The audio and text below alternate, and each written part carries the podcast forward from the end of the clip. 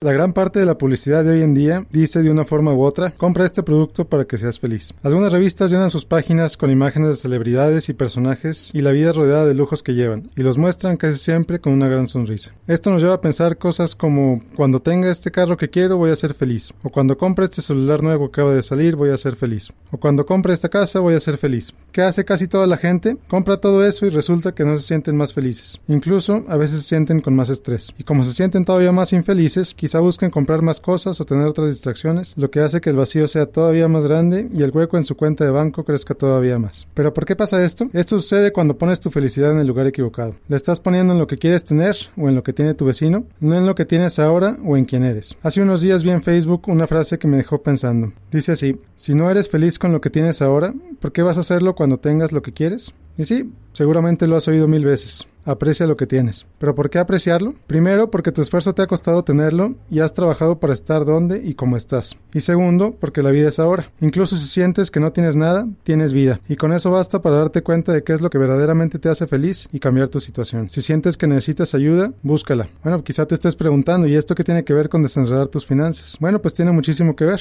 Una persona que aprecia su vida no usa su dinero en cosas que no le agregan algo a ella. Al contrario, usa su dinero de manera inteligente y no se estresa o se siente culpable cuando compra algo. Una persona que aprecia su vida se atreve a hacer lo necesario para mejorarla. Si cree que puede mejorar sus finanzas o bajar de peso o encontrar su trabajo ideal, busca ayuda para hacerlo. Y por último, cuando una persona aprecia su vida, se pone metas y es feliz desde que trabaja para lograrlas hasta que lo hace. Y bueno, pues te recuerdo que esta y todas mis colaboraciones las encuentras en www.miguel-gomez.net. Si necesitas ayuda para desenredar tus finanzas o tienes alguna pregunta, escríbeme a través de la página o por Twitter en Miguel G. García. Soy Miguel Gómez, consejero financiero, Noticias MBS.